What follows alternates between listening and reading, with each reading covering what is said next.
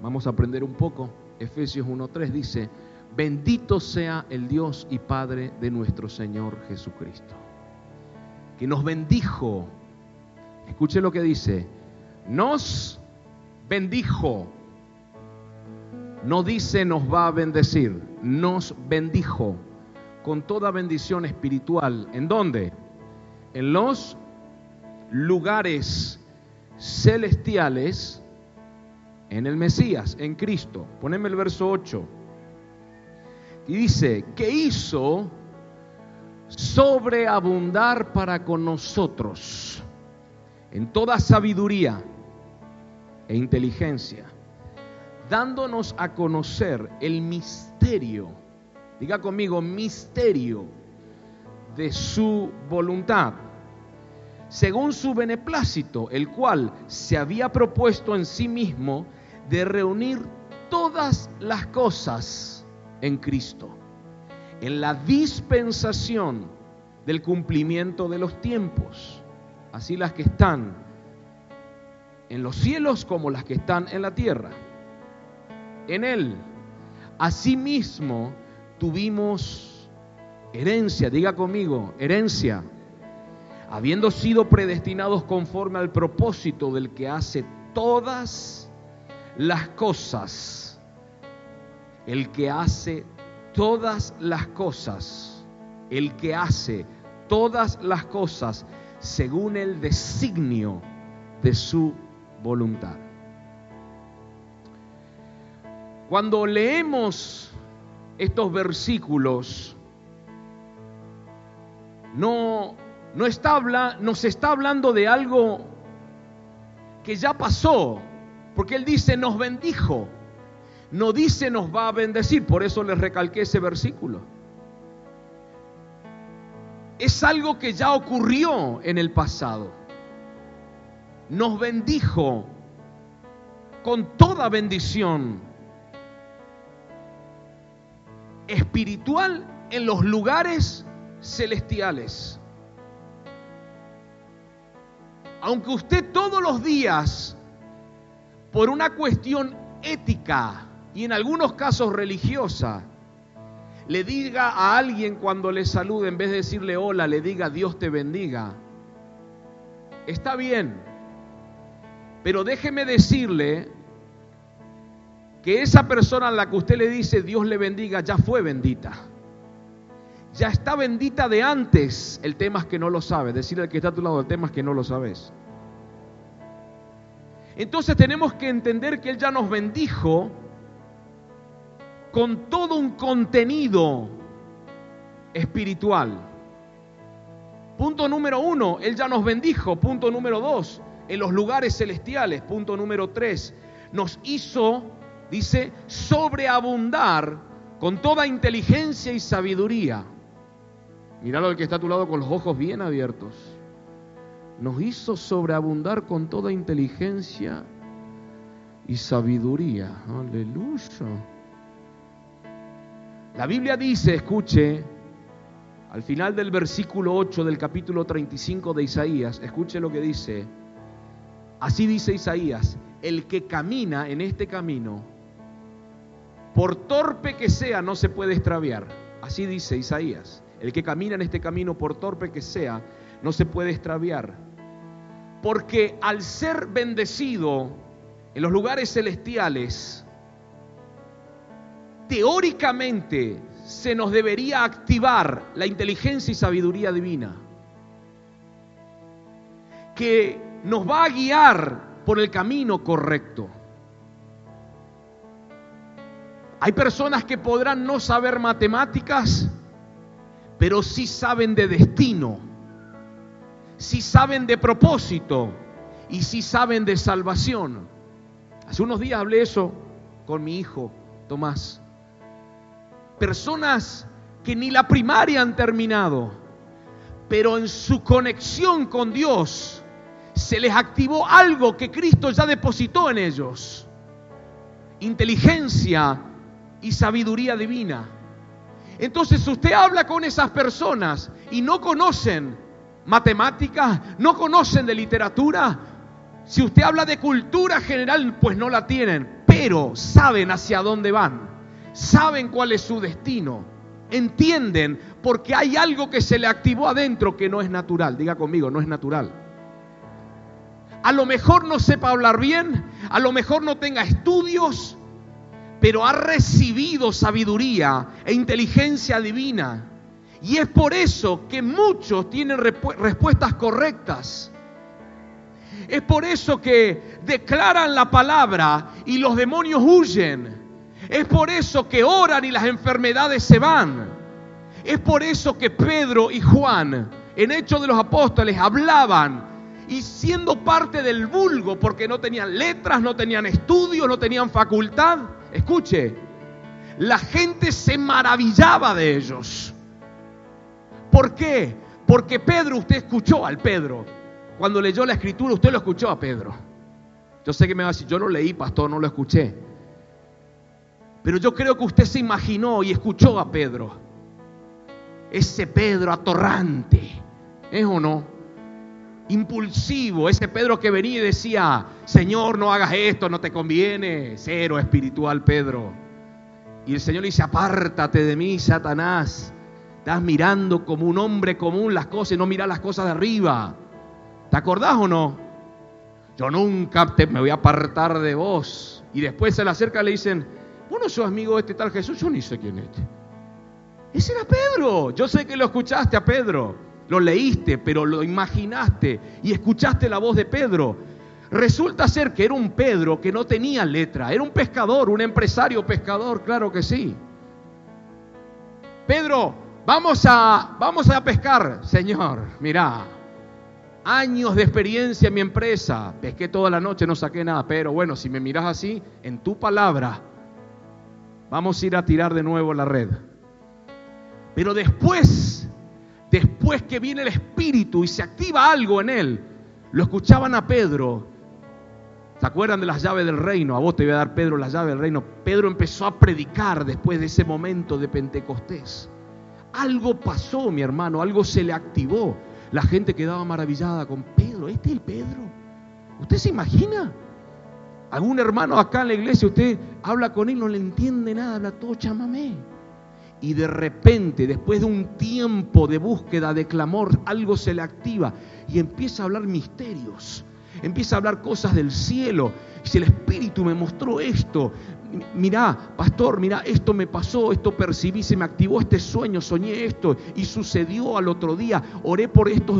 Tremendo, algo se activó por dentro, algo que ya estaba dentro, pero faltaba activarlo. Alguien diga amén a eso, por favor. Entonces nunca menosprecie, escuche, nunca menosprecie a ninguno que no tuvo la oportunidad de estudiar, porque si se le activa esa bendición, se le activa sabiduría, se le activa inteligencia divina.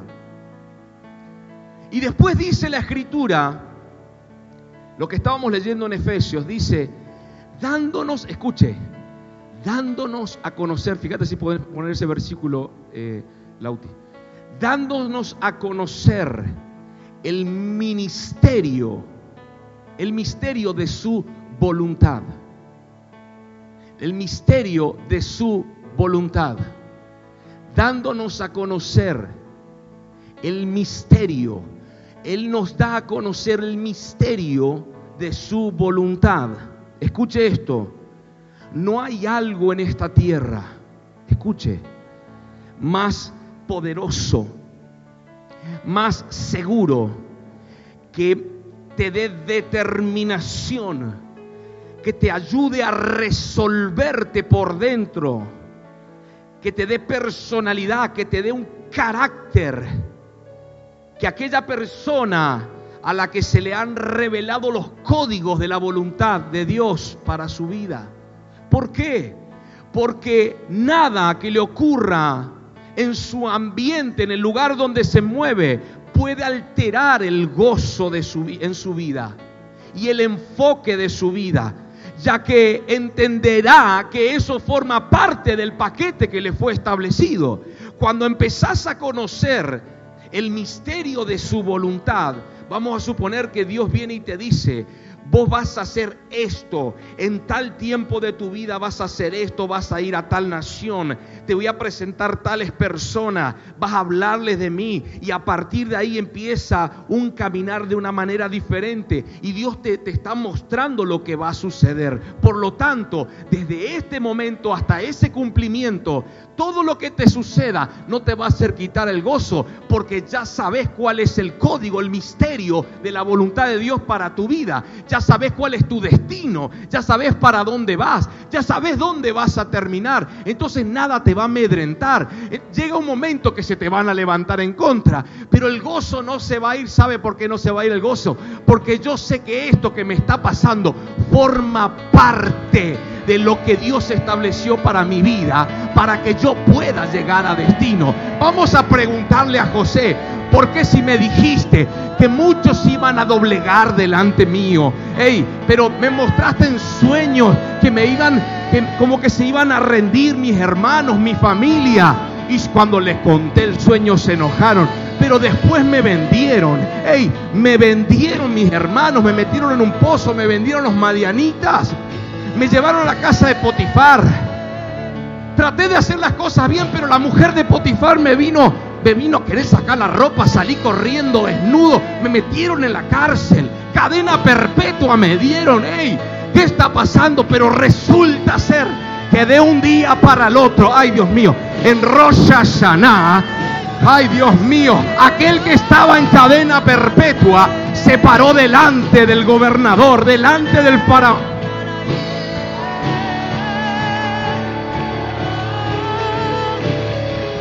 Ay, ay, ay. Algo puede pasar en Rosh Hashanah. Algo puede cambiar en Rosh Hashanah en tu vida. Cuando usted sabe, que sabe, que sabe qué es lo que Dios quiere para tu vida. No hay gigante, no hay Goliat, no hay, Dios mío, no hay brujo, no hay hechicero que aunque se levante a intimidarte, pueda quitarte el gozo y el enfoque en tu corazón. Vamos, déselo.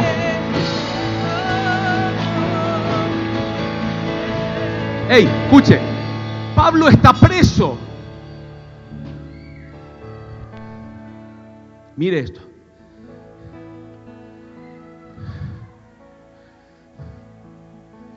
¿Qué hace un preso cantando? Decime vos. Yo sé que usted me va a decir, no, pero yo me fui acá a la, alcaidía y están con cumbia y se ponen a avanzar, a cantar. Grilletes. Había un Pedro también preso. Cantaban himnos. ¿Qué hacen cantando en una cárcel? ¿Alguien me puede explicar? Decirle al que está a tu lado, ¿me puede explicar? ¿Qué hacen cantando en una cárcel? En los calabozos más oscuros. Humedad, grilletes, cepos. ¿Qué hacen ahí cantando? Manga de loco. ¿Qué hace un preso condenado cantando himnos a Dios? ¿No debería estar llorando y angustiado? Les pregunto, ¿no debería estar angustiado, llorando, triste, en incertidumbre, ¿qué me va a pasar? ¿Qué me va a suceder? Pero aquí hay algo. A Pablo se le reveló, a Pedro se le reveló el misterio de su voluntad. ¿Qué significa? Yo entiendo que estar en la cárcel, yo entiendo que estar en el calabozo de más adentro forma parte del paquete de lo que Dios estableció para mí. Porque tiene que ver con la voluntad de Dios que es perfecta, buena y agradable. No sé si alguien me está siguiendo. Y Él decidió que en su transitar, en su vida, yo tengo que aguantar las prisiones. Las prisiones de Pablo Pablo, ¿usted cree que Pablo dejó de enseñar, dejó de formar hijos espirituales en las prisiones? Claro que no. ¿Sabe por qué? Porque las prisiones eran exactamente el lugar que Dios preparó para que él pueda seguir escribiendo las cartas, seguir formando hijos. En las prisiones engendró a hijos espirituales. ¿Qué significa esto? Que Pablo tenía claro, ay Dios mío, Pablo tenía claro hacia dónde él iba cuál era el misterio de la voluntad del Padre. El Padre le había dicho, yo voy a hacer esto con tu vida. Voy a enviarte a los gentiles. Vas a hablarle al emperador. Vas a hablarle a gente importante. Así que todo lo que te pase, usted recuerda cuando Pablo estaba navegando y viene un, huracán y todo se empezó a perder. Y estaban todos diciendo, órele a su Dios. Algo tiene que pasar, no puede ser, vamos a morir todo. Y Pablo dijo, quédense tranquilos, gente. Nadie se va a morir. ¿Saben por qué? Porque yo tengo un destino profético que, ay Dios mío, me parece que se me fueron todos. Y hasta que no cumpla mi destino profético, nada va a pasar en esta barca. Ningún huracán me va a derribar. Nadie se va a morir. Codeale al que está a tu lado. Agarrate, Catalina, decir. Agarrate, Catalina, decirle al que está a tu lado. No voy a parar hasta que se cumpla el propósito de mi Padre eterno sobre mi vida. No sé si alguien me está entendiendo esto.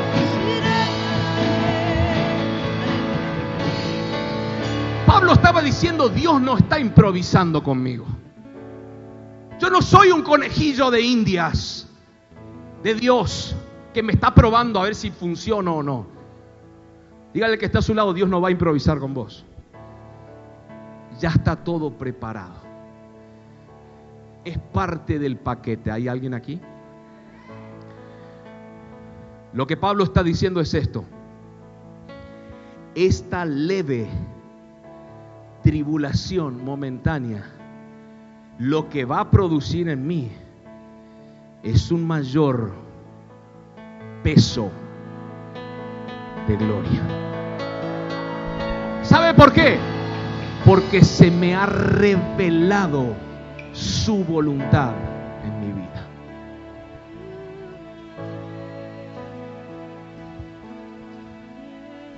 Cuando no sabes cuál es tu destino, ahora vas a entender por qué estoy hablando de esto cuando no sabes cuál es tu propósito, por supuesto, todo lo que te suceda, al desconocer tu propósito, al saber, al no saber cuál es el misterio y la voluntad de Dios para tu vida, todo lo que te pase lo vas a indicar como me va a ir mal, todo está para atrás, esto que me está pasando es otra señal más de que Dios no está conmigo. Pero cuando sabes que sabes que sabes cuál es tu propósito, todas aquellas cosas que te suceden, que parecen negativas, en realidad no lo son. Diga conmigo, son una enseñanza para mi vida. Diga conmigo, porque esta leve tribulación momentánea va a producir en mí, con todos estos gigantes, con todos estos brujos que se levantan, Mire, mire, con toda esta mala racha que vengo, que vengo teniendo, pastor, un más grande, fuerte y poderoso peso de gloria. ¿Hay alguien acá? Si le va a dar de celo.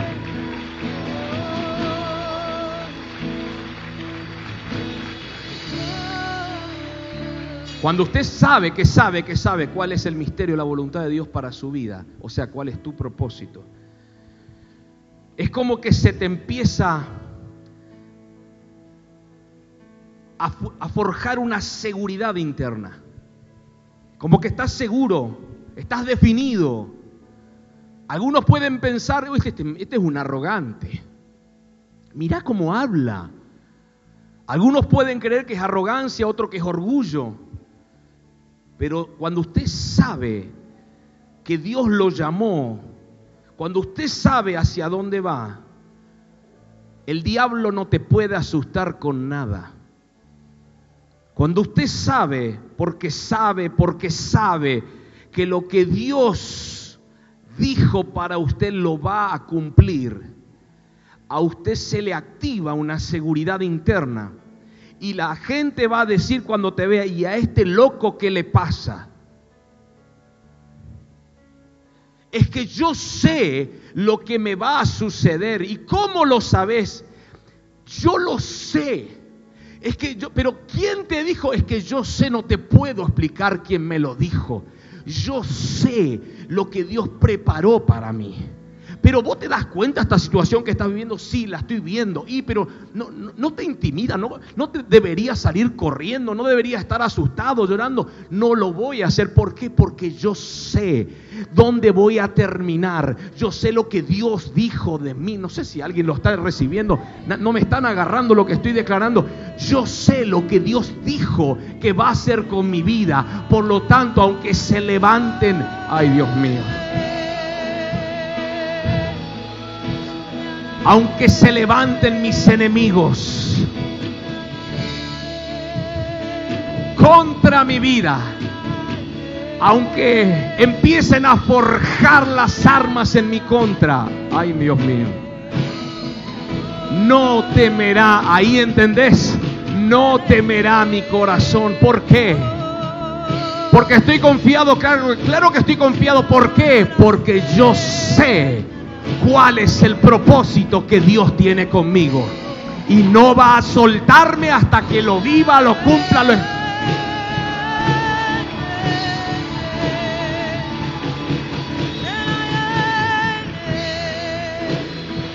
Mire, Sadrach, Mesach y Abednego, amigos de Daniel,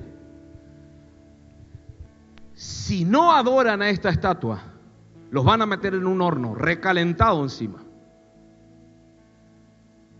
Y escuche esto.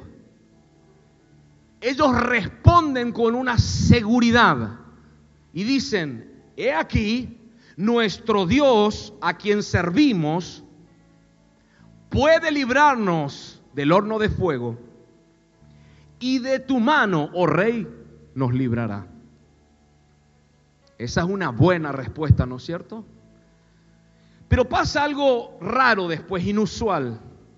Los que estaban asignados para alzarlos y tirarlos al horno de fuego, escuche, se estaban muriendo antes de meterlos a estos tres en el horno. Estaba tan recalentado, siete veces recalentado, que se morían en el intento de meterlos a estos tres.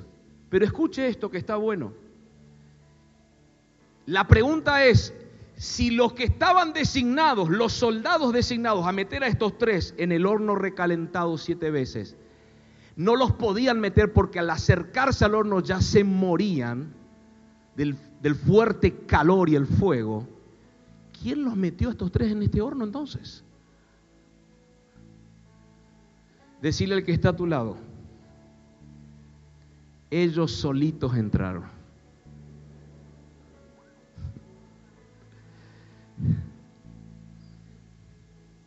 Dice en el verso 23, ellos cayeron.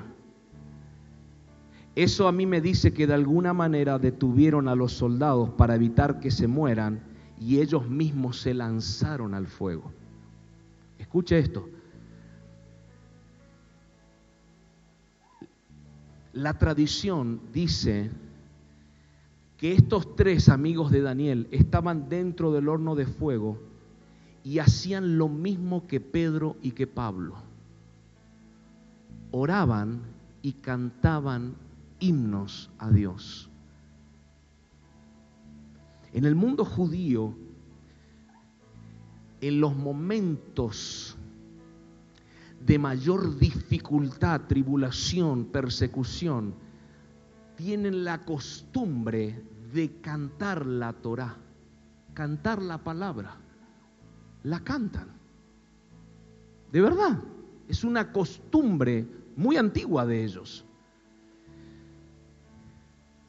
Así como Pedro estaba cantando con su compañero de celda himnos a Dios, estaban cantando la Torah, estaban cantando la escritura, la Biblia la estaban cantando. Me imagino que estaban cantando los salmos. No, no quiero saber qué tonada ni qué melodía. Y los tres amigos de Daniel estaban haciendo exactamente lo mismo en el horno de fuego, recalentado siete veces que ellos mismos entraron. ¿Hay alguien acá? Ahora escuche esto. ¿Qué le pasa a esta manga de loco? ¿Acaso no tienen miedo de quemarse?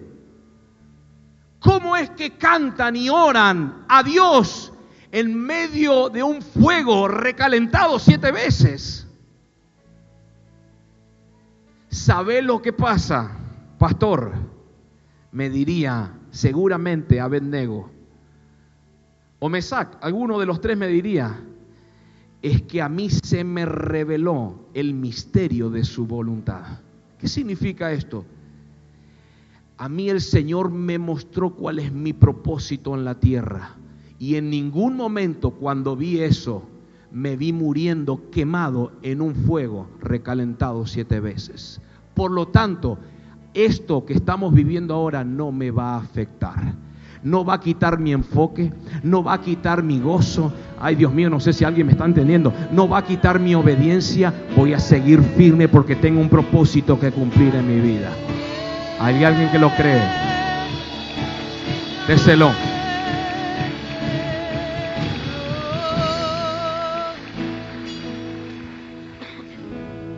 La tormenta huracanada, las olas gigantes. Tremendo como estoy contando las historias, ¿no? Escuche, la tormenta feroz, anote, de verdad se lo digo. Las olas que cubrían la barca ¿Qué le pasa a este que está durmiendo y nosotros acá estamos llorando de angustia? Él está durmiendo ahí y nosotros acá preocupados, sacando agua de la barca, tratando de detener que no, no nos derribe esta tormenta. Jesús, ¿qué te pasa? No estamos por hundir. Me imagino, ¿no? ¿Qué el poder de la imaginación? Después vamos a predicar de eso. Me imagino. Ah, chicos, ¿qué pasa? ¿Qué le pasa a este? ¿Qué te tomaste todo el vino anoche? ¿Qué pasó? Mirá cómo... Chicos, a ver. Quiero decirles algo a mí se me reveló el misterio de la voluntad de mi Padre. Mi destino no es morir en una barca, mi destino es morir en un madero. Entonces, ¿qué les pasa a ustedes, manga de locos, hombres de poca fe, que no están entendiendo quién soy yo y quién está dentro de la barca? Hay alguien acá. ¿Y qué pasó ahí? Usted ya sabe lo que pasó. Detuvo, detuvo esa tormenta, detuvo los vientos huracanados. Yo quiero que me recibas esto. Cuando usted sabe, que sabe, míreme, que sabe, usted sabe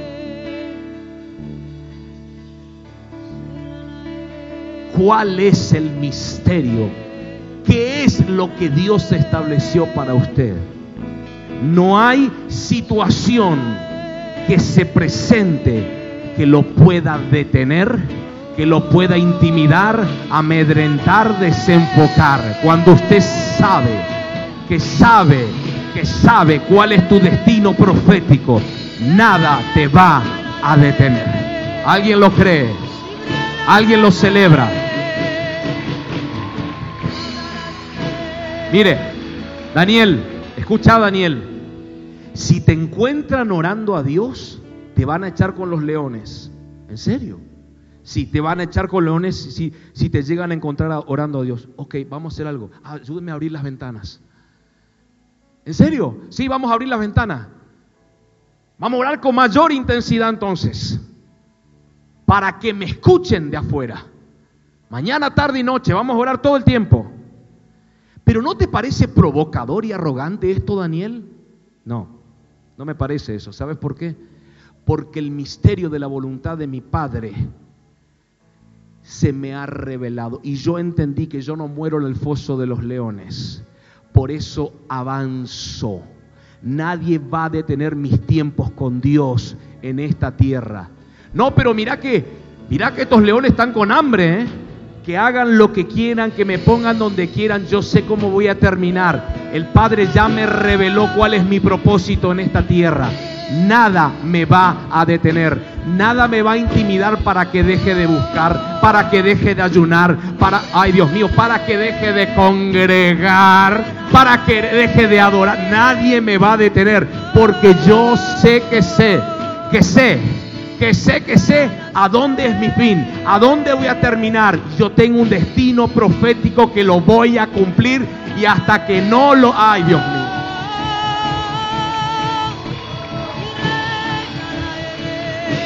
Déselo.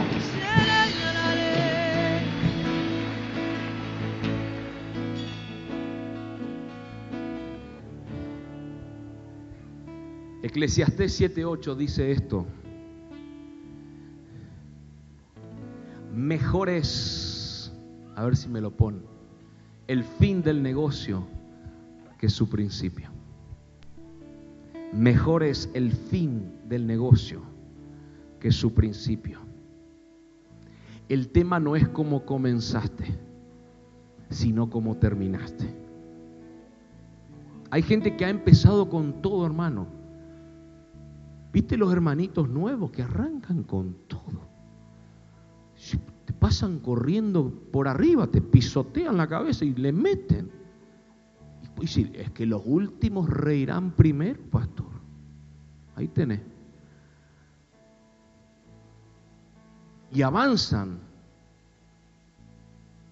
Algunos en el camino se detienen.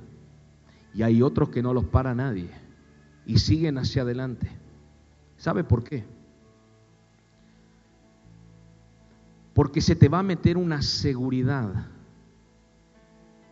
Y ahí estás convencido que no son tus méritos, no es el mensaje, no es un destino que escuché por ahí, sino es el propósito en mi vida que Dios me ha mostrado. Es el propósito en tu vida que el Padre te ha mostrado. Y ahí es cuando sabes que sabes que sabes que Él lo va a hacer. No vas a estar llorando por lo que te pasa, porque sabes que lo que te pasa forma parte de tu camino a ese destino. ¿Hay alguien acá? Muy bien. Entonces, nos bendijo con toda bendición espiritual. Segundo, esa bendición espiritual nos fue dada en los lugares celestiales. En los lugares celestiales, no es en la tierra, son los lugares celestiales.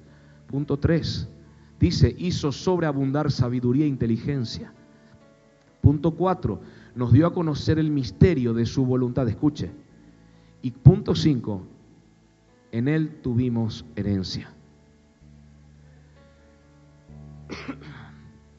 Le voy a comentar algo.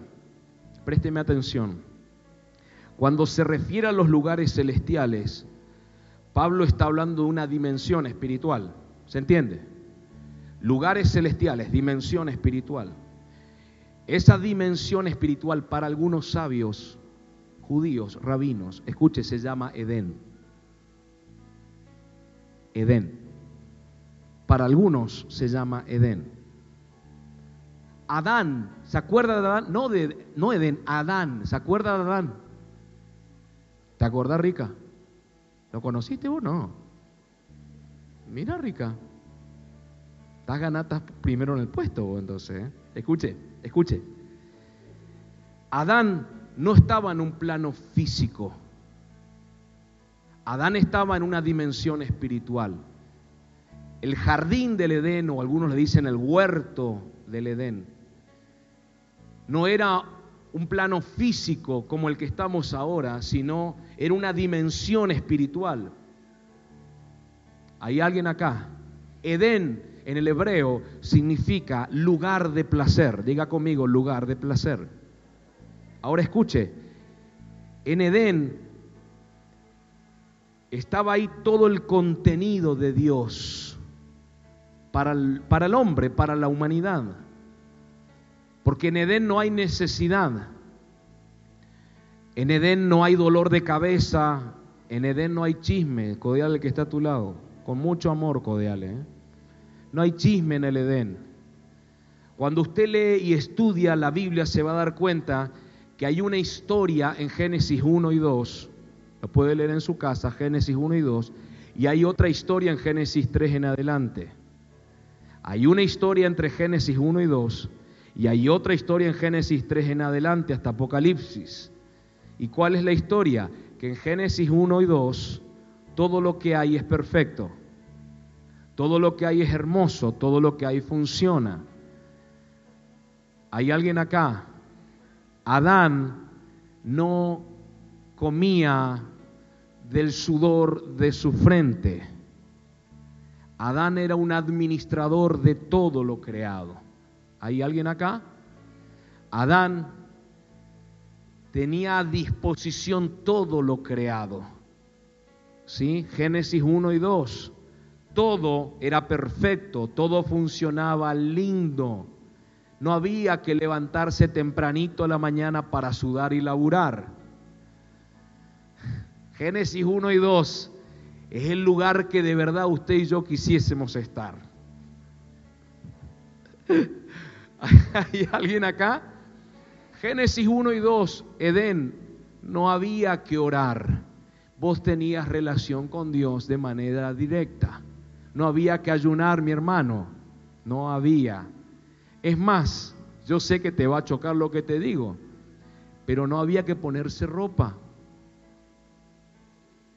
Porque era tal la dimensión espiritual que vos ni sabías cómo estaba físicamente. No sé si alguien me está siguiendo, estamos aprendiendo. Ahora escuche esto. Y Dios dijo, produzca la tierra árboles y frutos, y vio Dios que era bueno. Los animales se reproducían y vio Dios que era bueno. Pero en el capítulo 3 todo se complica. Todo se complica. Génesis 3 todo se complica. Entonces, haciendo una, una vista sintética, escuche, la, la proyección de Dios es que todo, el Génesis 3 hasta Apocalipsis, la proyección de Dios es regresarlo a Génesis 1 y 2. Génesis 1 y 2 estuvo el primer Adán y desde Génesis en adelante el Señor envía al segundo Adán, al postrer Adán, llamado Jesús. Ahora, la proyección de Dios era llevar Génesis 3 hasta Apocalipsis, hasta Génesis 1 y 2, al lugar donde no había más dolor, donde no hay enfermedad, donde todo es bueno, donde no hay chisme, donde todo es perfecto, donde no hay problemas. Ahora vamos a usar un poquito de lógica, sígame por favor. Adán, Génesis 1:28, dice, y los bendijo Dios y les dijo, fructificad y multiplicaos llenad la tierra y sojuzgadla, y señorad en los peces del mar, en las aves de los cielos, y en todas las bestias que se mueven sobre la tierra. Yo le voy a hacer a usted una pregunta a ver qué piensa. ¿Cómo Adán vas a poder enseñorear sobre los peces del mar, sobre las aves de los cielos y sobre las bestias del campo, de la tierra, en un plano físico? En toda la tierra, ¿cómo haces para enseñorear? ¿Cómo haces para administrar? ¿Cómo haces para recordar los nombres de cada animal? Yo como pastor, como ser humano limitado, debo estar recordando unas cinco o seis razas de perro y nada más, mi hermano. Y te puedo llegar a decir unos 15 a 20 animales con mucho respaldo y bendición del cielo. Cómo Adán recordaba los nombres, le daba nombre y los recordaba de todos los animales del pez. Explíqueme cómo lo hizo de todos los animales del campo y de todas las aves del cielo. ¿Cómo lo hizo? ¿Cómo hacía para administrarlos, enseñorearlos? No había automóviles, no había motocicletas, no había medios de movilidad. ¿Cómo hizo con los peces del mar? ¿Alguno tiene una idea si existían equipos de buzos, submarinos, barcos en ese momento? ¿Cómo hizo Adán, por favor? ¿Alguien me puede explicar? En las aves del cielo no había aviones, no había helicópteros, no habría Superman todavía en ese momento. ¿Cómo podés ponerle nombre a todos los animales que son cientos de miles y recordar los nombres? Adán no estaba en un plano físico, Adán estaba en una dimensión espiritual, en un plano sobrenatural. Hay alguien que me puede decir amén a esto, me está siguiendo. La inteligencia de Adán era superior porque estaba justamente en una dimensión espiritual que le permitía usar al máximo el coeficiente intelectual usted y yo podemos estar usando un coeficiente, escuche, dicen algunos, de un 120%. Eh, tiene ahí unas siglas. Adán usaba arriba de 2000. El más inteligente de nosotros en la faz de la, de la tierra, en la historia. 120, 130, capaz que Salomón y Jesús estaban allá arriba, pero Adán usaba dos mil y pico. Hay alguien acá, me está siguiendo. Ahora, no quiero seguir porque se va a volver loco, pero escuche esto. Para enseñorear en los peces del mar, Adán tenía que respirar debajo del agua. No, no. ¿Cómo haces para enseñorar, enseñorar en las aves del cielo? No había avión, no había helicóptero, ¿Cómo hacías? Les dejo a su criterio. No estaba Superman, yo le recuerdo esto, le voy avisando. Era una dimensión espiritual, Edén, lugar de placer, de perfección. Cuando Adán peca, no Eva, fue Adán. Gracias a Dios, si no me van a tirar verdura como el otro día. Eva fue primero, en eso estamos de acuerdo, no me vaya a decir que no. Pero cuando Adán pecó ahí se pudrió todo. ¿Sí o no? Ahora, los ojos le fueron abiertos y ahí recién se dieron cuenta que estaban desnudos. Ahora, ¿qué pasó?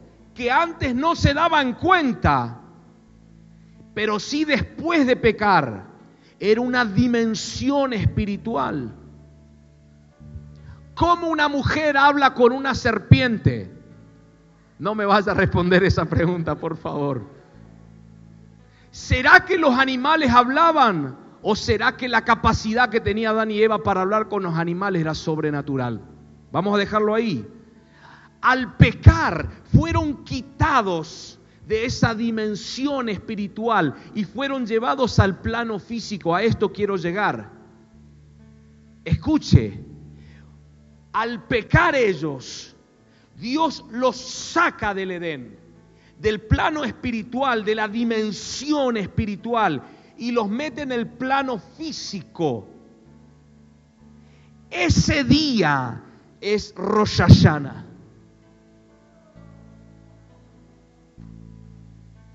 Ese día un portal se abre del Edén para sacarlo a Adán y a Eva y meterlos en el plano físico.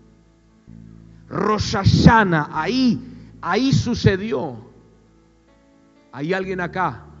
Y ahí Dios pone querubines para proteger que nadie entre a la dimensión y una espada de fuego que daba vueltas. ¿Cómo fue Rosh Fue ese día cuando le expliqué un poquito el jueves el Señor los saca a Adán y Eva del Edén y los mete en el plano físico. Los echó. Ahora escuche esto. Después de eso nacen los hijos de Adán y Eva. Y Caín mata por celos. ¿Por qué mata por celos? Es más, ¿por qué mata?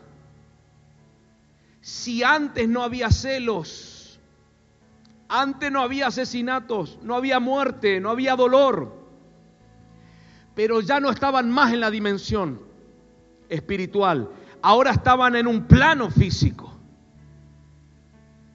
En el plano físico, escuche, todo empezó a derrumbarse en la naturaleza del hombre. Escuche esto, en la dimensión espiritual no hacía falta enseñanza, no había no hacía falta discipulado, aunque usted no lo crea. No hacía falta corrección. Porque en la dimensión espiritual Adán y Eva funcionaban por una intuición perfecta que Dios había puesto sobre ellos. Todo funcionaba por intuición espiritual hasta que pecan y son quitados al Edén y pasados al plano físico. Entonces, ya en el plano físico se necesita corrección, se necesita discipulado, se necesita una palabra que oriente, se necesita todo lo que se necesite, todo lo que usted y yo necesitamos es en el plano físico. Ahora, Pablo habla de estos misterios. Y él, hay algo que no explica, escuche, si nosotros recibimos toda bendición espiritual en los lugares celestiales, y nos hizo sobreabundar en inteligencia y sabiduría y nos reveló los misterios de su voluntad y tuvimos herencia en él. Hago esta pregunta. Si Pablo está diciendo que hemos sido bendecidos con esto, con inteligencia y sabiduría, con toda bendición espiritual, con el misterio de su voluntad, con herencia, yo le hago esta pregunta.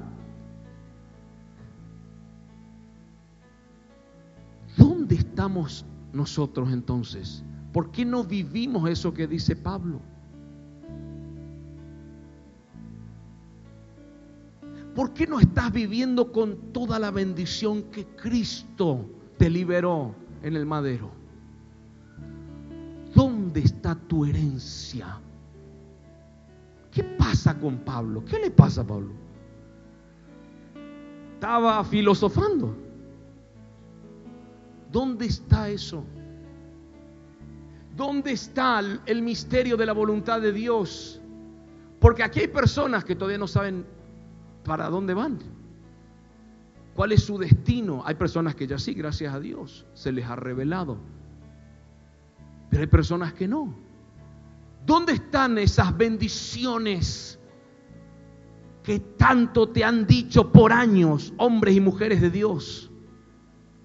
y te dijeron este año va a ser bendecido y llegaste a fin de año no tenías ni para la sube. ¿Hay alguien acá? ¿No te pasó esa pregunta?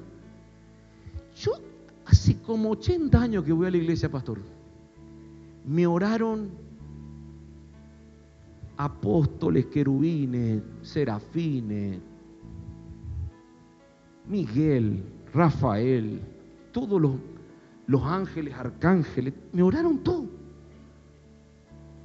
Me dijeron yo activo, me dijeron yo suelto, yo te imparto, me dijeron de todo. Te transfiero unción. ¿Cuántas cosas te han dicho? Ahora la pregunta es, ¿dónde está? Y te dijeron las riquezas del impío se transfieren a los justos y vos meté la mano, dice, acá, hoy, hoy Rosh se transfiere esa riqueza. Mete la mano en el bolsillo, naranjota. ¿Y dónde está? Pregúntale que está a tu lado, ¿dónde está? ¿Dónde está, Anabel? Lo tiene Raymond guardado bajo el colchón. ¿Dónde está? Lo tiene Johnny bajo el colchón. ¿Dónde está? ¿Dónde?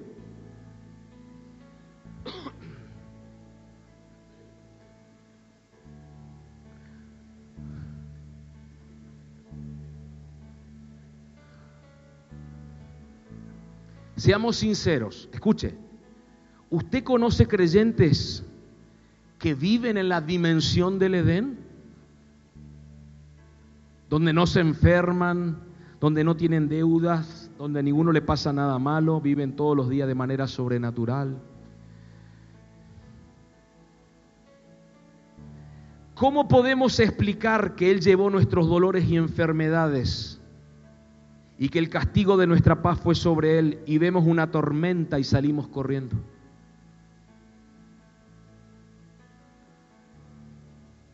Tuvimos herencia, dice la escritura, pero no te alcanza para la sube.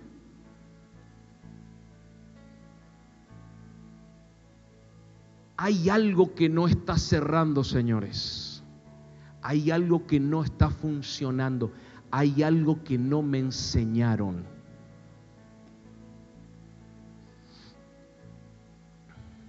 ¿Cómo puede ser que Dios nos dio sabiduría e inteligencia y nos reveló el misterio de su voluntad?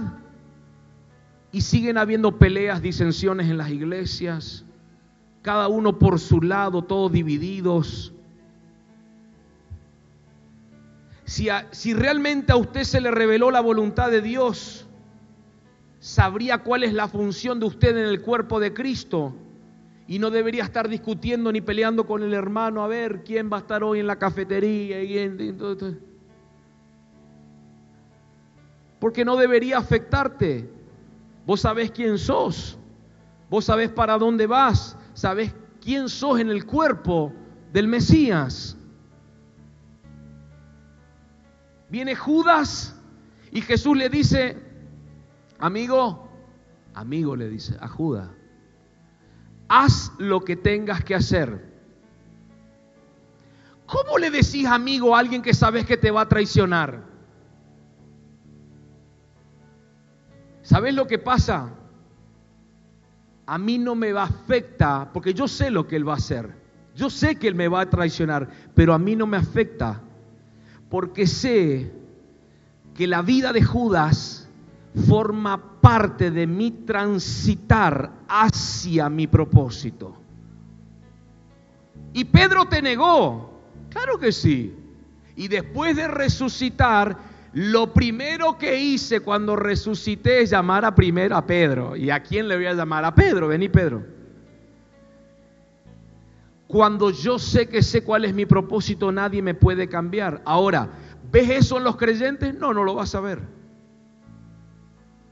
¿Qué está pasando entonces en este tiempo? Hay algo que no concuerda.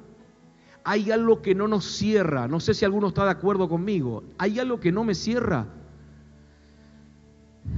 Si la Biblia dice que Él nos dio paz, ¿por qué estamos depresivos? Si la Biblia dice que Él nos dio herencia, ¿por qué estamos pobres?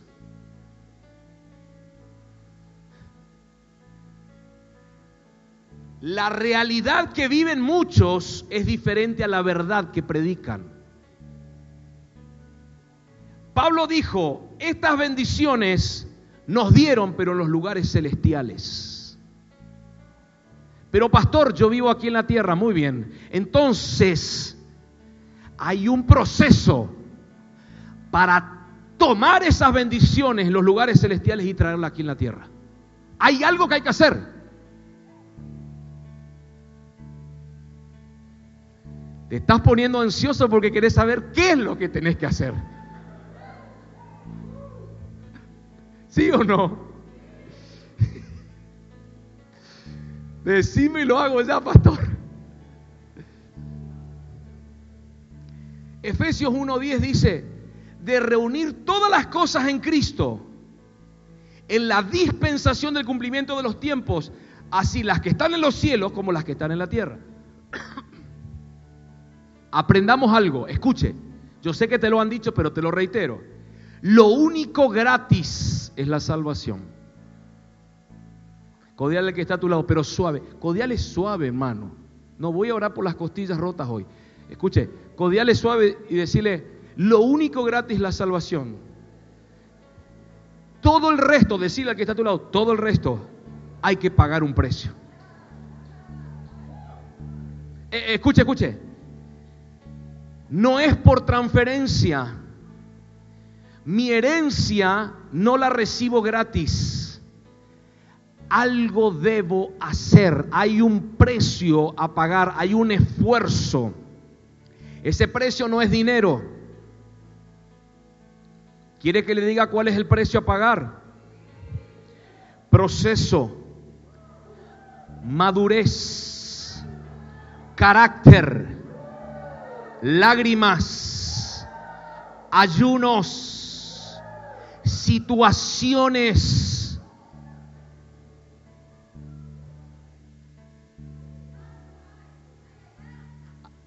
Ahí ya no te está gustando mucho. Vos pensaba que era saltar desde la escalera ahí arriba, saltar como que sos el hombre araña.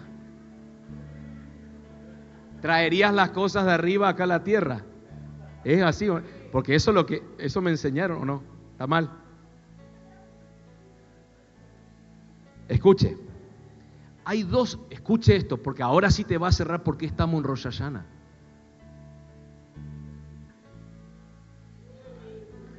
Hay dos opciones para recibir lo que está en esos lugares celestiales. Esa herencia y materializarla. Escuche, primero, primero, tenés que vivir, escuche, un nivel de integridad y de santidad de alto calibre.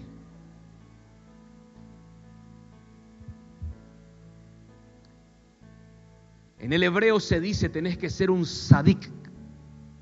Sadik significa persona justa, temerosa, obediente, generosa, persona íntegra, legal, como Jesús. Sonamos. ¿Es o no? Ahora escuche esto. Escuche esto.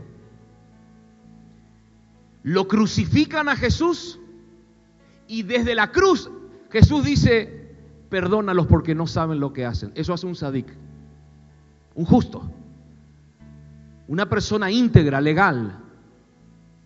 Perdónalos porque no saben lo que hacen. Si hablaban mal de Jesús, él decía, este es un verdadero israelita en el cual no hay engaño. ¿Se acuerda? Al que te pida, dale. Al que pide que me lleve una milla, voy dos, un sadik. El que te maldice, lo, enseñé hace unos días, bendecilo. El que habla mal de vos, habla bien de él. El que te persigue, ora por él. El que se enoja con vos, anda y soluciona esos problemas. Vos no te podés enojar con nadie porque sos culpable de juicio. Jesús llevó todo a una vara muy alta. Escuche. Está prohibido enojarse.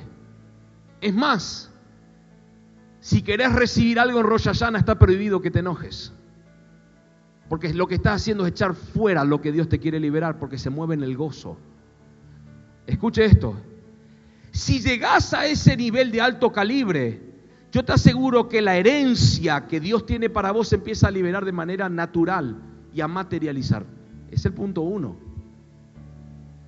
¿Está complicado ese pastor? Claro que sí, yo sé que sí. Pero está el punto dos. ¿Cuántos dicen gloria a Dios por el punto dos? Hay ventanas espirituales que se abren por misericordia de Dios en las fiestas proféticas del Señor. Y como su misericordia es desde la eternidad hasta la eternidad, hay algo que hoy se ha abierto. No sé si alguien me lo entiende. Hay mucha gente que usted y yo conocemos que viven y reciben, dígame por favor esto, reciben bendiciones que no se merecen, según el punto de vista de usted. ¿Estamos de acuerdo? Usted conoce personas y yo conozco personas que desde nuestro punto de vista limitado recibe bendiciones que no se merecen. ¿Se acuerdan? No se lo merece. Ahora escuche esto. En esta fecha de Rosh hay algo que se abre. Hay un portal que se abre, por eso le hemos llamado el lema de esta noche. Es una puerta o es la puerta a un tiempo nuevo. ¿Hay alguien acá? Entonces, lo que está pasando aquí es que se, hay un portal que se abre en estos dos días. Usted no lo va a ver seguramente y no lo va a sentir.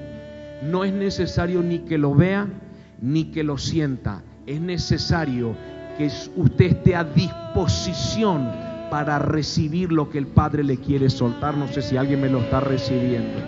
Es una fiesta espiritual, claro que sí, pero hay algo que se abre desde la dimensión espiritual del Edén al plano físico, desde la dimensión del kairos, de lo eterno, a la dimensión del cronos. No sé si alguien me lo está recibiendo ahí.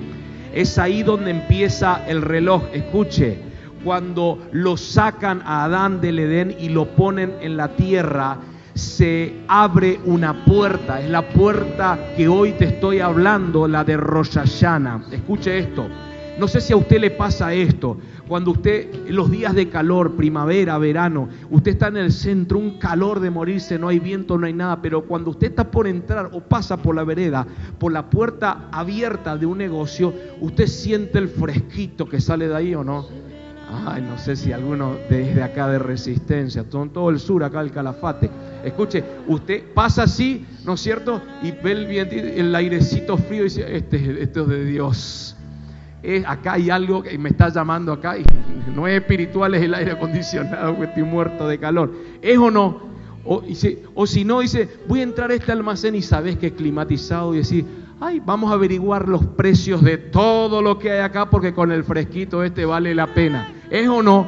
Claro que sí. Lo mismo está pasando, lo mismo pasa desde la dimensión espiritual cuando se abre el portal al plano físico en una fiesta profética. Escuche, algo de lo que tiene el plano de la dimensión espiritual empieza a irradiar, empieza a liberar. Usted como que es el aire acondicionado de la dimensión espiritual al plano físico algo empieza a liberarse, empieza a soltarse, empieza a impartirse. No sé si alguien me lo está entendiendo. Entonces, ahí puedo entender por qué José, José sale de la cárcel en el día de Rosh Hashanah, terminó siendo gobernador de Egipto en un solo día terminó siendo gobernador de Egipto. Ahora entiendo por qué Sara, la esposa de Abraham, en un día llamado Rosh queda embarazada cuando ella era estéril. Ahora entiendo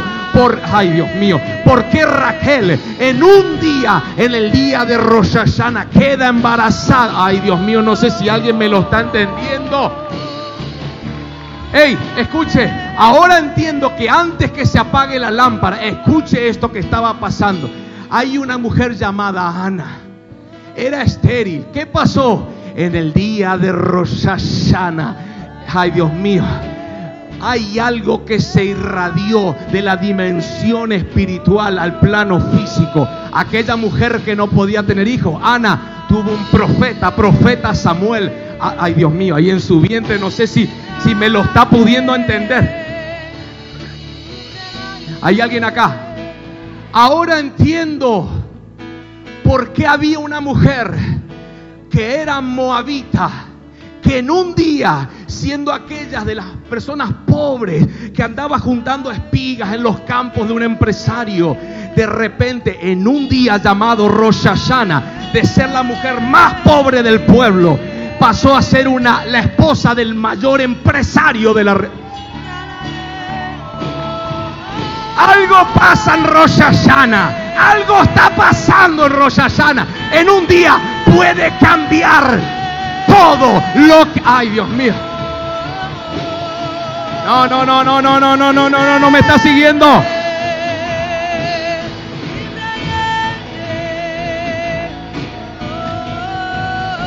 ¿Hay alguien acá? Yo quisiera saber si usted me está siguiendo.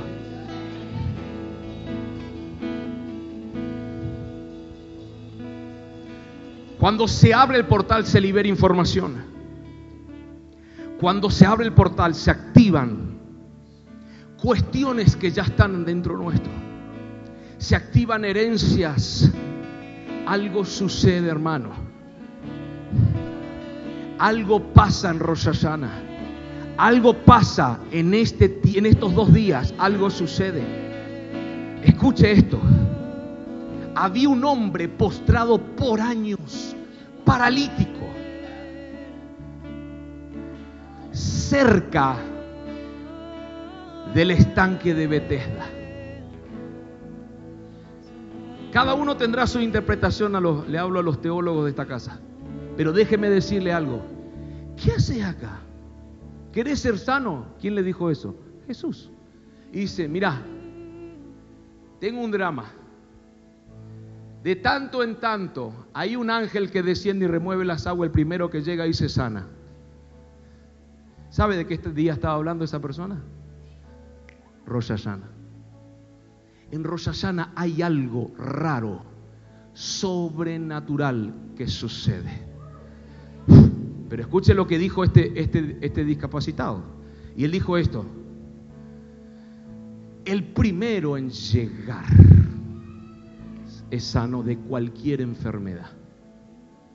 Algo había que hacer para que en Rosasana la impartición le llegue a esa persona. Pero Jesús le dice a él, vos estás esperando en una fiesta lo que yo te puedo dar, los 365. Ay.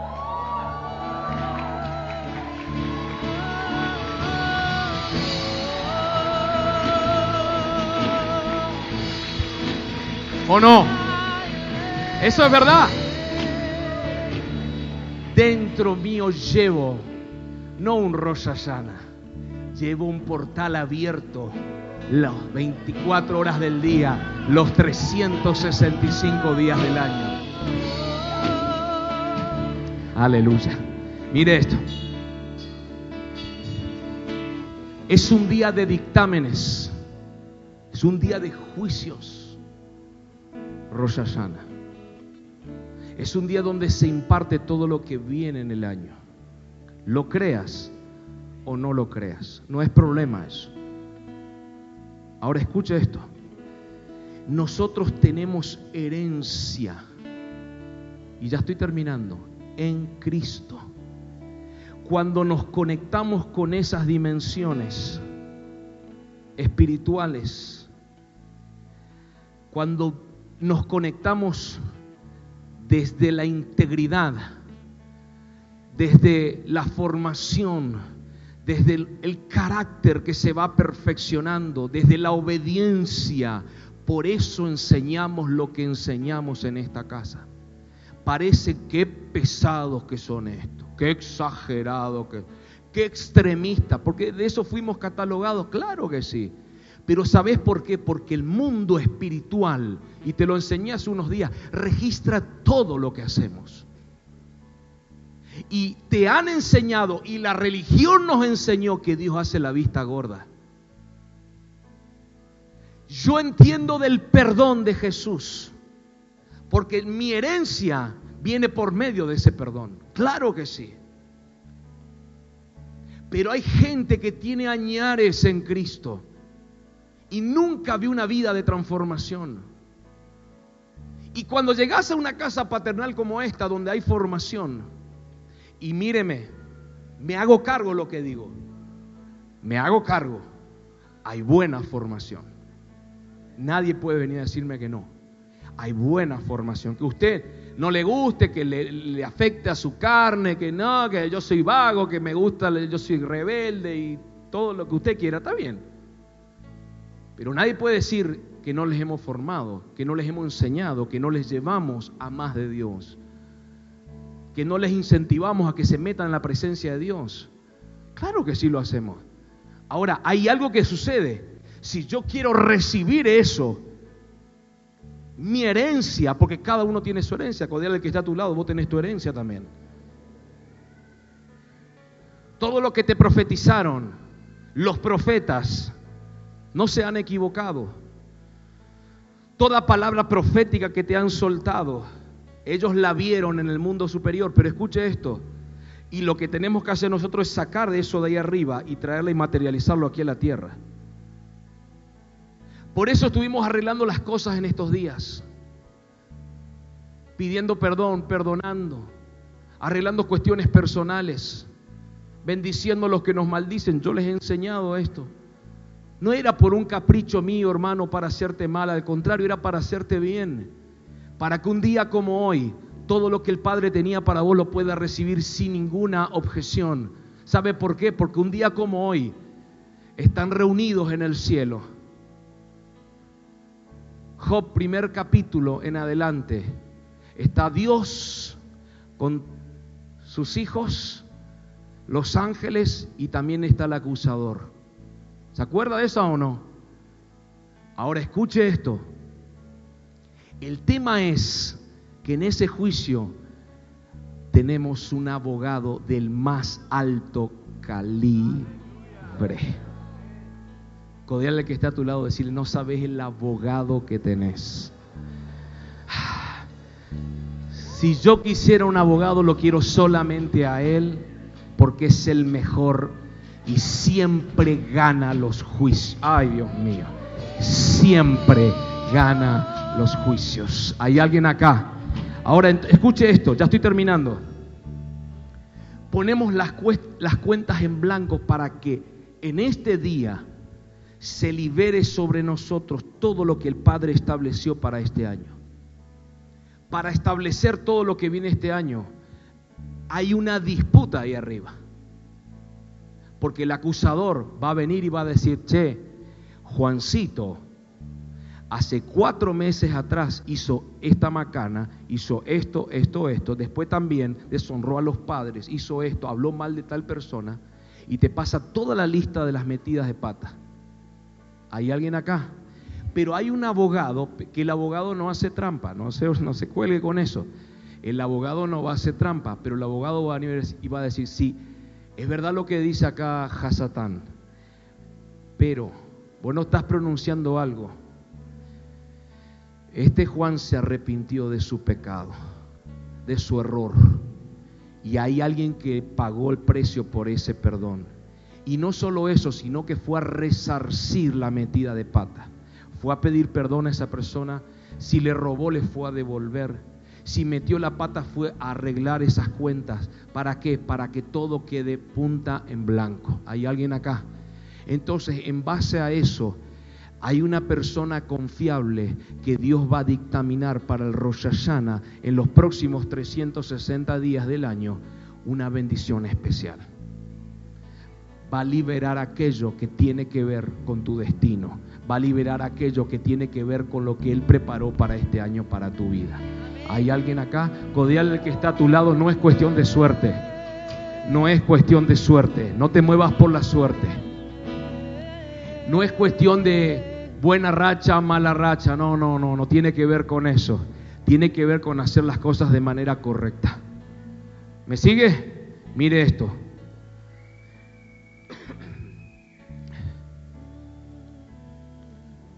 No me quiero, no me quiero, no quiero tardarlos mucho.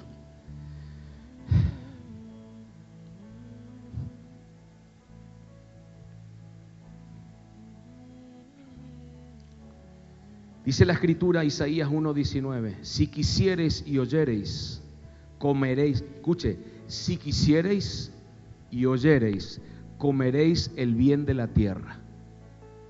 Si quisiereis y oyereis, comeréis del bien de la tierra. Y si no quisiereis y fuereis rebelde, seréis consumidos a espada, porque la boca del Señor lo ha dicho. Quiero enseñarte algo. Porque la religión te enseñó otra cosa, pero yo te voy a enseñar lo que dice la palabra. Tenés que quererlo. Tenés que desearlo, tenés que anhelarlo. Cuando Jesús iba a sanar a alguien, hey, ¿querés ser sano? Sí, en serio, sí, expresalo con tu boca. Porque si expresas con tu boca que querés ser sano, me estás dando legalidad en el mundo espiritual. ¿Hay alguien acá? Entonces le dijo al ciego, ¿qué quieres que te haga? Que no ve que es ciego. Pero yo necesito que hable lo que él quiere recibir. Debe querer recibirlo. Le dijo al ciego, ¿qué quieres que te haga? Quiero ver. Listo, recibí la sanidad. Codial al que está a tu lado y decirle, es de Dios querer recibir lo que Dios tiene para vos. Porque la religión te dice, no, eso es falsa, falta de humildad. Eso es arrogancia. Si Cristo me bendijo, mi hermano, si Cristo te bendijo, hay un paquete que me pertenece y que te pertenece a vos. ¿Está mal que lo quieras tener? Claro que no, si es tuyo. Decirle al que está a tu lado, hay una herencia que te pertenece. Pero tenés que quererlo, tenés que expresarlo, tenés que desearlo. La religión nos enseñó por años que es pecado el querer tener. que es ostentar, que es mostrar. ¡Ey!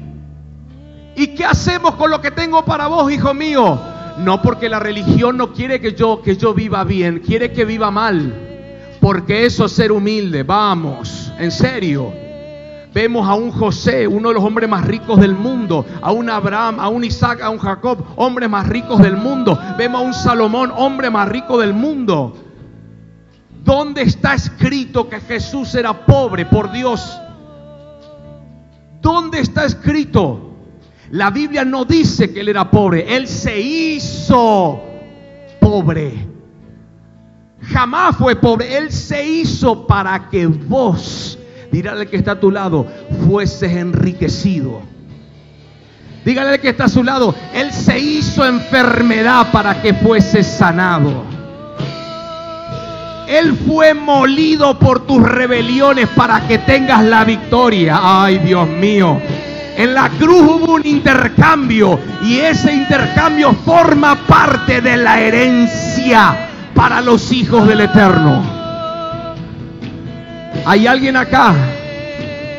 Eso es lo que estás recibiendo en Rosh Hashanah. Eso es lo que estás recibiendo en un día como hoy. El tema es que tenemos que entenderlo, tenemos que quererlo, tenemos que recibirlo. Por eso es necesaria una adoración extravagante. Por eso es necesario un corazón que esté alineado al cielo. Por eso hacemos Teshuvah. Por eso preparamos, arreglamos las cuestiones que quedaron irresueltas. Problemas que tuviste con personas. Déjenme darle un consejo más que no se lo he dado. No haga promesas que no va a cumplir. Decirle al que está a tu lado, no hagas promesas que no vas a cumplir. Mejor no hagas las promesas. Vio que hay gente que dice, yo te prometo que voy a hacer esto, pero eso para quedar bien con vos, pero no cumple. Amados, eso te juega en contra. La Biblia dice de esto. Nunca hagas promesa delante del Señor si no vas a cumplir. ¿Hay alguien acá? Decirle al que está a tu lado, Hoy puede pasar algo raro sobre tu vida. Hay algo que se va a soltar, profetizar el que está a tu lado. Decirle, hay una herencia para vos. Hay una herencia para vos. Hubo un intercambio en el madero. Decirle que está a tu lado, hubo un intercambio en el madero. Si estás enfermo, hoy recibís la sanidad. Porque Jesús se llevó tu enfermedad. Hoy recibís sanidad tiene falta de paz, dice que Él pagó el castigo por nuestra paz. Hubo un intercambio, hay paz para tu vida. No sé si alguien me lo puede recibir a eso. Póngase de pie en esta noche, por favor.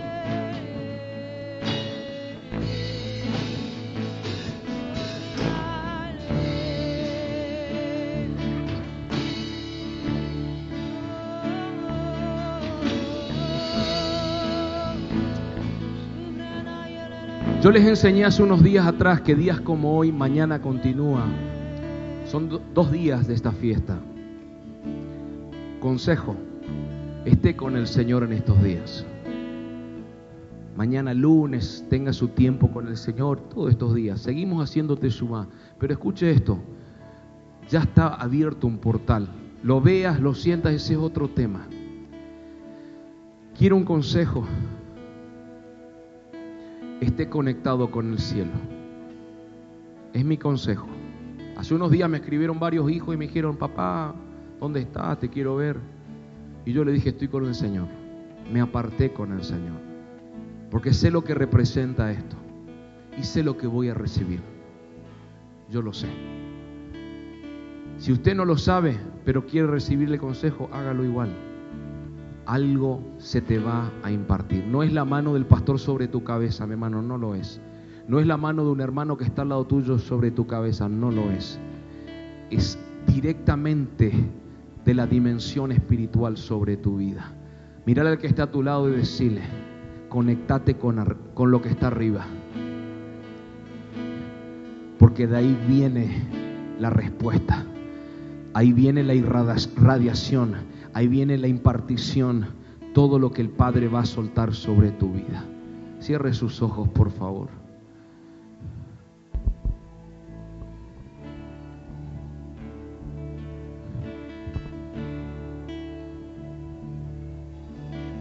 Aleluya. Ya estamos terminando.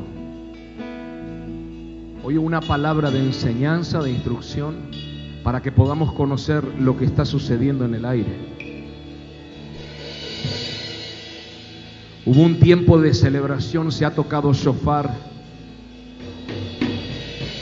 Hay personas que se han preparado estos días para un día como hoy, para un día como mañana. Algo va a pasar. No pierdas la expectativa, algo va a suceder. En un día puede cambiar toda la situación que estás viviendo en tu casa.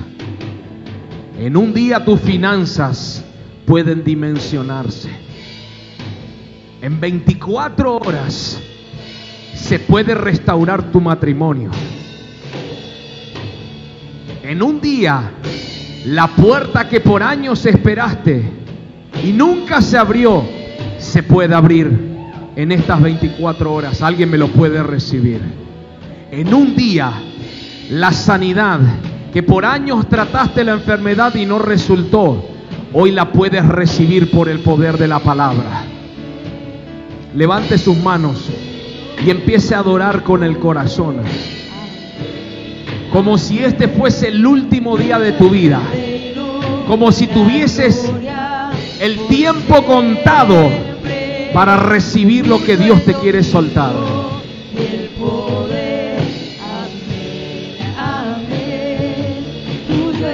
Levante sus manos y adore, adore, adore, adore. Todos con los ojos cerrados.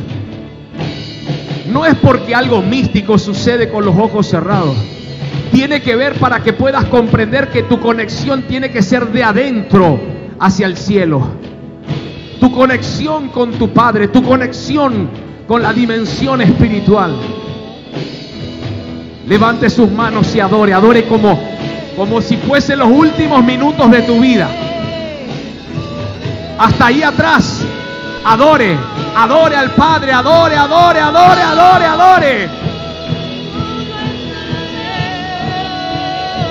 Algo se está liberando. Algo se está activando. De brazo toro, proso toroya. Vamos, adore, adore, adore, adore, adore. Algo. A ver los ujieres. Yo sé que están trabajando, están sirviendo. Pero conéctese, todos deben conectarse hoy. Todos deben conectarse hoy. Nadie quede sin conectarse.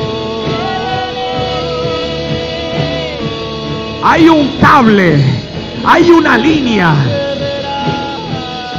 que nos conecta con el cielo. Se llama Jesucristo. Se llama Yahshua, el Mesías. Vamos, conéctate, conéctate, conéctate. Lo que vas a recibir, lo que ya vienes recibiendo desde que nos iniciamos hoy, sea impartido en tu alma, sea impartido en tu espíritu. Se va a materializar, se va a concretar, algo va a suceder. Testimonios voy a escuchar en los próximos días. Algo va a pasar. Si abres tu corazón, algo va a suceder. Remanderé tarama secaraya. Algo va a pasar. No te detengas. Conéctate, conéctate, conéctate. Como si fuesen los últimos días de tu vida.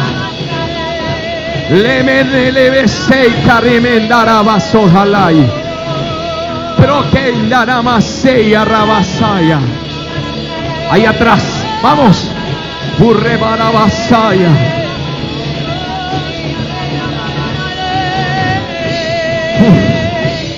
Se activa lo que estaba inactivo. Se despierta lo que estaba dormido. Resucita lo que estaba muerto. Brasendaramaya. Reproso torobocoya. Hay información que vas a recibir hoy. Hay información que vas a... Hay personas aquí que el Espíritu le está hablando, le habla al Espíritu. El Espíritu de Dios le habla al Espíritu del hombre. Hay algo que está pasando. Te está hablando Dios. Te está hablando al Espíritu. Mira, levante sus manos. Te está hablando. Ahí está hablando. Hay información.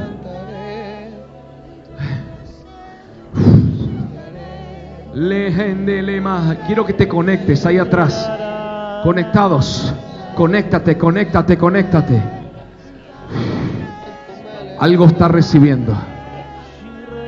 Hmm. Sí, sí, vamos.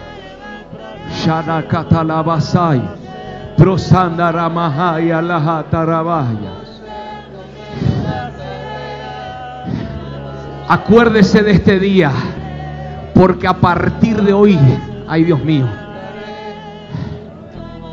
el curso de muchas vidas va a cambiar a partir de hoy. Hoy hay gente aquí que en la intimidad le dijo, corrige mis pasos.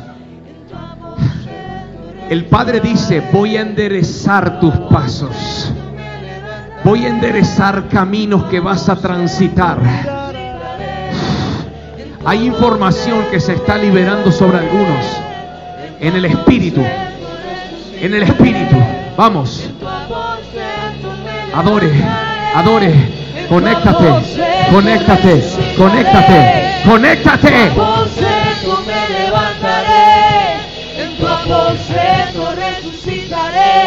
Algo está sucediendo.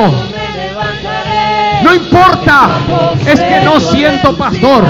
No se trata de una emoción, no se trata de un sentimiento, se trata de tu alma y tu espíritu conectado con una dimensión espiritual. Conéctate con el cielo.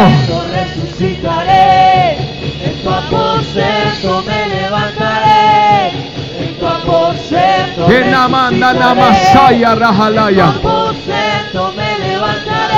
Levante sus manos. Levante sus manos. Dígale ahí donde está. Padre, hoy recibo todo lo que se estableció en el cielo para mí. Hoy recibo, hay gente que va a recibir lo nuevo. Dios me lo dijo hoy a la siesta. Lo nuevo. Hay cosas nuevas que empezás a recibir a partir de hoy. Lo vas a ver materializado. Acordate mis palabras. lo nuevo. Esto es una impartición del cielo, no es del pastor. El pastor no tiene nada que ver aquí. Es el cielo sobre tu vida. Literalmente Dios está impartiendo cosas nuevas.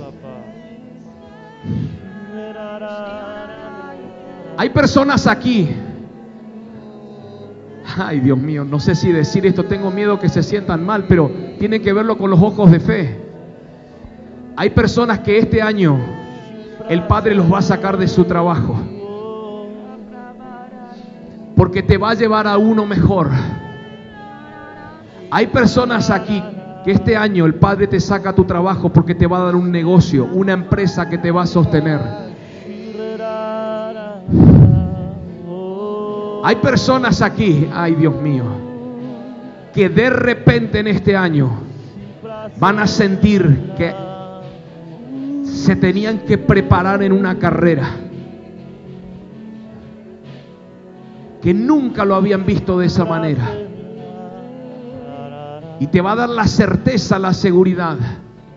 Hay personas aquí que en los próximos meses, acuérdese lo que le digo, van a haber familiares inconversos que por años les has predicado y has orado y nunca viste nada. Pero tu corazón hoy está, ay Dios mío, trayendo una impartición del cielo. Vas a ver a tu familia convertida a los pies de Cristo. ¿Alguien me está recibiendo ahí atrás? Hay gente aquí que se le dispara su negocio. Te vas a triplicar en tu negocio en este año. Te vas a triplicar en el negocio en este año. Hay personas con empresa. Te vas a triplicar. Hay personas aquí que los próximos días reciben el bautismo en lengua del Espíritu Santo. Dios mío. Hay personas. Rosasana imparte cosas que no lo esperabas. Es raro esto. Levante sus manos.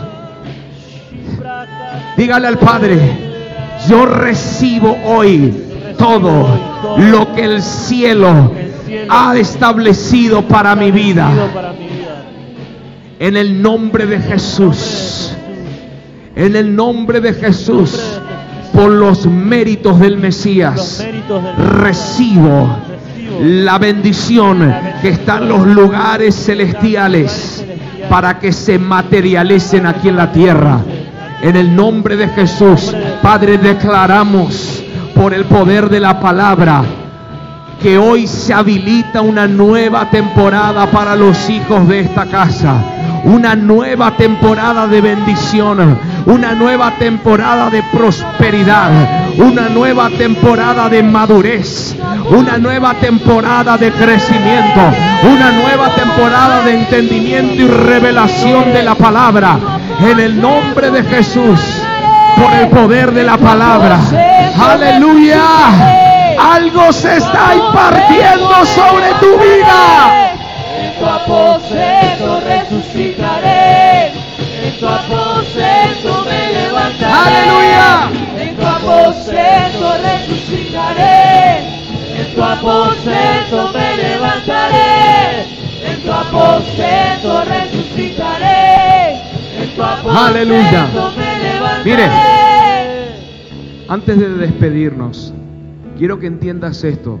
Son dos días esto. Hoy empezamos, pero son dos días. No es que va a venir los dos días acá, mi hermano. No, no, no, no va a pasar eso. No me vas a encontrar. Pero sí en tu casa. Si pudieses leer mi corazón, creerías lo que te estoy diciendo. En tu casa apartate. Cerra la puerta de tu habitación con llave y encontrate con Él.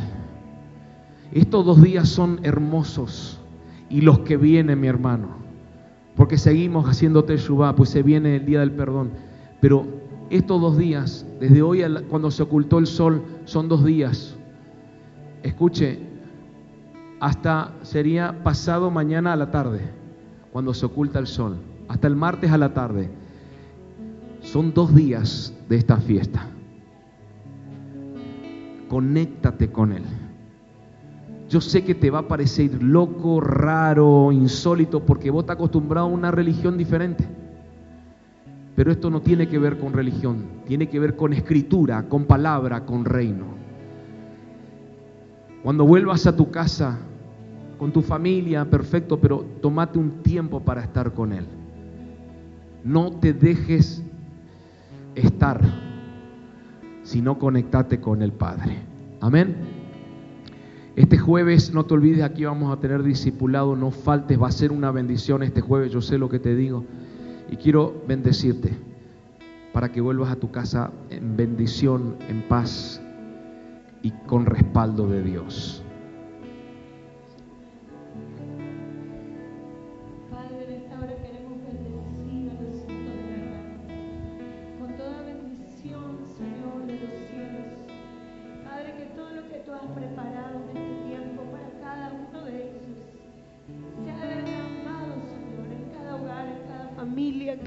En sus hijos, en sus nietos, en su economía, en su andar, Señor, en su manera de pensar, aún en sus emociones, Señor, sean bendecidos.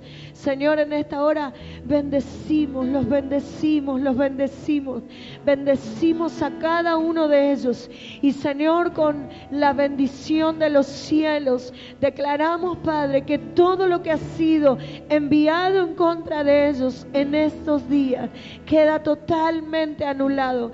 Padre, declaramos un tiempo de bendición, un tiempo de prosperidad, Señor, pero no solo material, sino espiritual, que traerá como consecuencia la prosperidad material. Padre, los bendecimos en esta hora, los bendecimos, los bendecimos, bendecimos cada cosa y cada lugar a donde ellos van.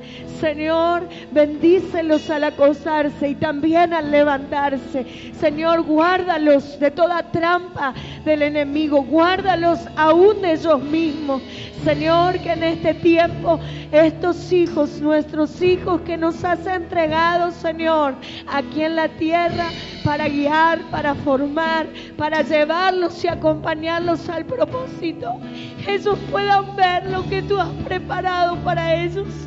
Señor, que ellos puedan ver lo que tú has determinado para ellos. Que en estos días sean días a donde tú puedas revelárteles a ellos en lo secreto, en lo privado, en lo oculto, donde nadie los ve.